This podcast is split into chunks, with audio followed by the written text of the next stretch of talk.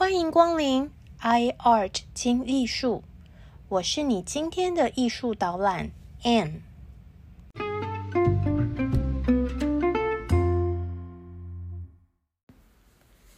大家好，情人节快乐！大家好，情人节快乐！不过呢，iArt 轻艺术既然是艺术类的 podcast。今天呢，我们就来标新立异一下。我们今天不谈那种傻白甜的爱情故事，相反的，我们今天要一起来认识这个爱情大悲剧，听完会哭哦，绝对笑不出来的画家人生。在我们介绍过的画家当中，有许多位画家的作品都很有个人风格。如果我们曾经有过那么一次，在画展中看过他们的作品，今后我们可能永远都会记得这幅画，甚至在未来的某一天，就算看到这位画家其他的作品，也可以认得出来。这类型的艺术家创造出一种前无古人后无来者，仿佛签名式的风格。今天我们要介绍的这位。莫迪利亚尼就是这类型的艺术家，他的作品有极高的辨识度，风格十分专一，绝大部分都是女性人物肖像画。天才莫迪利亚尼的人生极为短暂，年仅三十五岁就离开人世。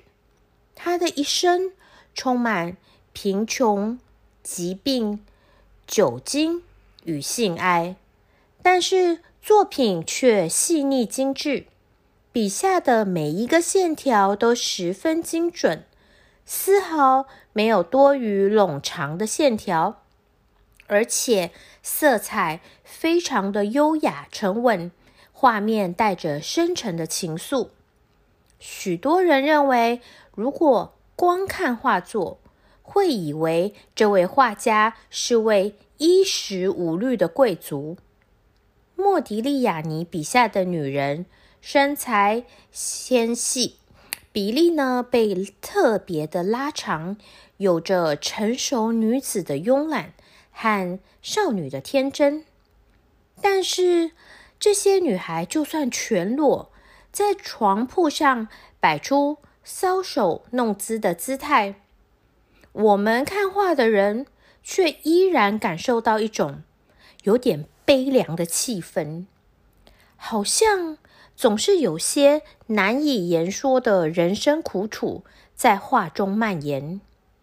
也许是这些画里的美丽女人和艺术家的命运早就已经合而为一。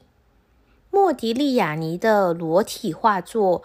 在当时并不受欢迎，人们觉得他的作品既不古典又不前卫，还很色情。莫迪利亚尼人生中唯一一次办画展，结果呢，就是招来巴黎警察说这个是色情活动，勒令关闭画展。有些浪漫的评论家说。莫迪利亚尼，莫迪利亚尼这个姓氏听起来就像是一段忧伤唯美的音符。台北怂，台北俗，我个人是比较俗气一点啦，老是觉得这个姓氏听起来像是嗯高级定制西装，还是什么手工皮鞋的名字诶。总而言之。大家应该可以猜到，莫迪利亚尼是出生于托斯卡尼艳阳下的意大利人了吧？不过，这位美丽的小男孩有点悲催耶。他出生的时候正好家道中落，原本富裕的商人爸爸破产了，全家由高级住宅搬到破旧的廉价公寓里，而且。这位男孩从小就体弱多病，每每命悬一线，还好他的超级文青法国妈妈用哲学和诗歌带他脱离身体上的病痛。童年的艺术启蒙为他后来的画家生涯奠定了基础。一九零六年，二十二岁的莫迪利亚尼搬到当时全球前卫艺术中心巴黎。其中的地下领袖就是西班牙小矮个儿毕卡索，同为才华洋溢、性感迷人的异乡人，意大利人莫迪利亚尼和西班牙人毕卡索在巴黎花都留下了许多一半真实、一半杜撰的故事。大家都说，艺术家。最讨厌另外一个自己瞧不起的艺术家老在眼前晃。最可怕的是，那个人还一路混得比自己好。于是，关于莫迪利亚尼和毕卡索的余量情节八卦就从来没有停过。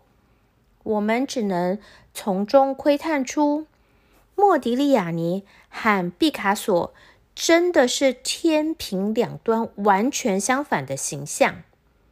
毕卡索以艺术家自居，穿着打扮很不讲究；莫迪利亚尼倒是一身意大利男人孔雀一般天生的品味，连毕卡索都酸他是全巴黎唯一知道怎么打扮的画家。莫迪利亚尼不止穿衣讲究、名士作风这点和毕卡索相反，而且他不屑金钱，不将自己的画作抬高身价。他觉得有钱买酒足矣，堪称“今朝有酒今朝醉”的意大利代表。不久之后。日益贫困的莫迪利亚尼成了真正的波西米亚人，生活窘困派画家。但是高 EQ 的毕卡索却越来越有钱，变成了体面的资产阶级。那时候，毕卡索所代表的立体主义风靡一时，而且。人家毕卡索又懂得艺术圈潜规则，所有的评论家都喜欢他，反而是莫迪利亚尼这种古典又古怪的画法显得非常落伍。一开始，莫迪利亚尼很满意自己的贫穷，他认为只有抛开中产阶级的安逸和价值观，过着这种。有一餐没一餐的危险生活，才能成就艺术自由。不过，在旁人看来，贫穷、吸毒、酗酒、成瘾的画家生活是一种堕落，一种莫大的悲哀。世人无法理解莫迪利亚尼，更不理解他的画作。他的人像几乎不画瞳孔。莫迪利亚尼说：“当我了解你的灵魂时，我才会画你的眼睛。”他的特立独行创造了特殊的艺术风格，也构成了怀才不遇、倒霉艺术家的三大要素：第一，崎岖坎坷的人生；第二，英年早逝；第三。死后成名，他只活了三十五年，人生所有本来可以被规避的危险，他一个也没有避开，就这样很不幸的用自己的悲剧命运，丰富了后人的艺术世界。来到巴黎之后，莫迪利亚尼和罗马尼亚雕塑家布朗库西相识。受到布朗库西的影响，开始创造雕塑作品。他们从当时很流行的非洲雕像中吸取灵感，雕刻出简化变形的面貌特征。此后呢，莫迪利亚尼不论是从事雕塑或者是绘画，都在描绘一种很像面具的脸孔。他们有着椭圆形的头、空空的眼眶、没有眼珠的杏仁眼，还有弧形的眉毛、拉长的鼻子、浑圆垂直的脖子以及樱桃小嘴。莫迪利亚尼才高八斗，甚至被选中参加一九一二年法国沙龙展。这对于当时的年轻艺术家来说是一项荣誉。但是莫迪利亚尼没有钱去买昂贵的石材。当时巴黎还在进行都市呃更新工程，于是艺术家就趁着夜黑风高。深夜里来偷工地的石灰石，但是他事机毕露，被建筑工人给撵走。不过啊，这位时不我与的大师生活实在是太穷太惨了，再加上他长期敲打石头、吸入粉末，让他的肺病加重，最后他还是放弃了雕塑。莫迪利亚尼。风流成性，即使混得不好，人却很狂，标准的浪子形象。虽然身边也出现过一阵子固定的伴侣，但最后都因为受不了他变化无常的情绪，还有毫无节制又入不敷出的生活而离开了他。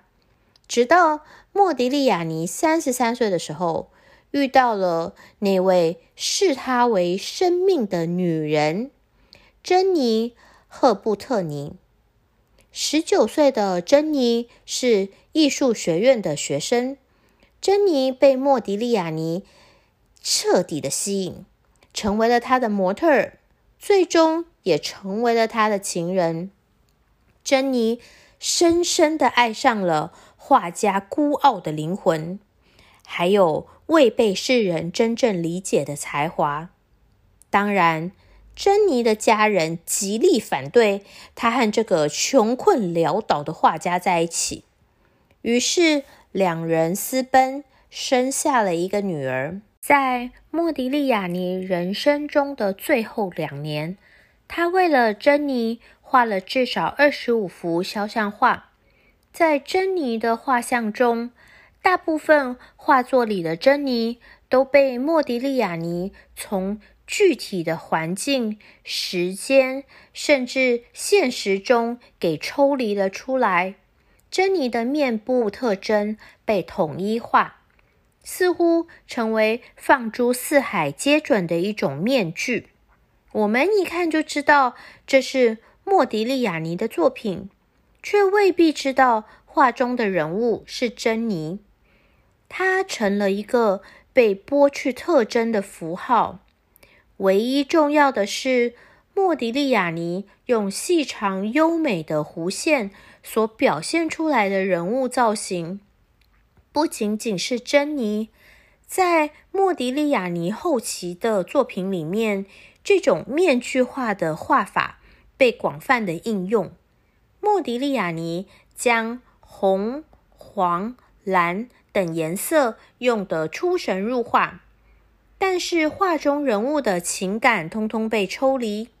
他想要表达的是一种平静、自省的情绪，在他人生最后的自画像里，将这种表达方式演绎到了极致。莫迪利亚尼最精彩的作品，多半是在生命的最后五年里面画出来的。虽然他从来都不知道这些作品最后都到哪里去了，许多时候出于开心、愤怒或是沮丧，他把他的画作随意送人；或因为贫穷，于是只好用作品去支付房租和账单；或者在不断的搬迁中丢弃了他的作品，最后。留在身边的画作非常少。生命的最后一年，除了珍妮，他甚至已经没有什么朋友了。多年的波西米亚生活腐蚀了他的身体。一九二零年一月，莫迪利亚尼的老毛病——结核性脑膜炎，夺去了他的生命。就在他死后的第二天，珍妮带着八个月的身孕跳楼自杀，一起。离开了人世。莫迪利亚尼去世十年之后，他悲剧性的传奇人生和独特的视觉表现开始吸引越来越多的收藏者。珍妮的家人终于同意将他们合葬在一起。一般而言，传统的肖像画画家会利用服饰、姿势。背景，或者是其他可以显示人物社会地位的特征，表达出人物的心理状态。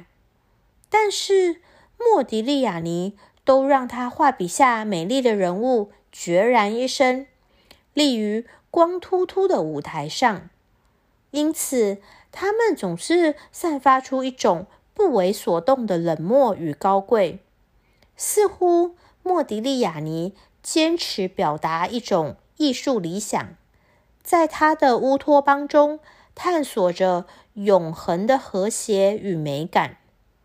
我们这些比较熟悉东方文化的观赏者，可能会从他的画面中联想到我们所熟悉的佛像。他的人物很多都没有画眼珠，虽然没有眼神。却感受到一种专注，而佛像也是如此。这些没有眼神的凝视，反而令人格外动容。过去从来没有画家以这种方式表达。莫迪利亚尼用他短暂的一生瞻望未来，却看不到属于他的时代。他的艺术。有着某种隐晦的不合常理、很复杂的气质，同时包含了唯美、优雅、脆弱、高贵，以及过度危险和自我毁灭。莫迪利亚尼不惜折损自己单薄的生命，毫无保留的投入纯粹的艺术。同时代的人们。不会理解他的艺术价值，而在逝世整整一百年之后，我们终于听见莫迪利亚尼忧伤感人的呼唤。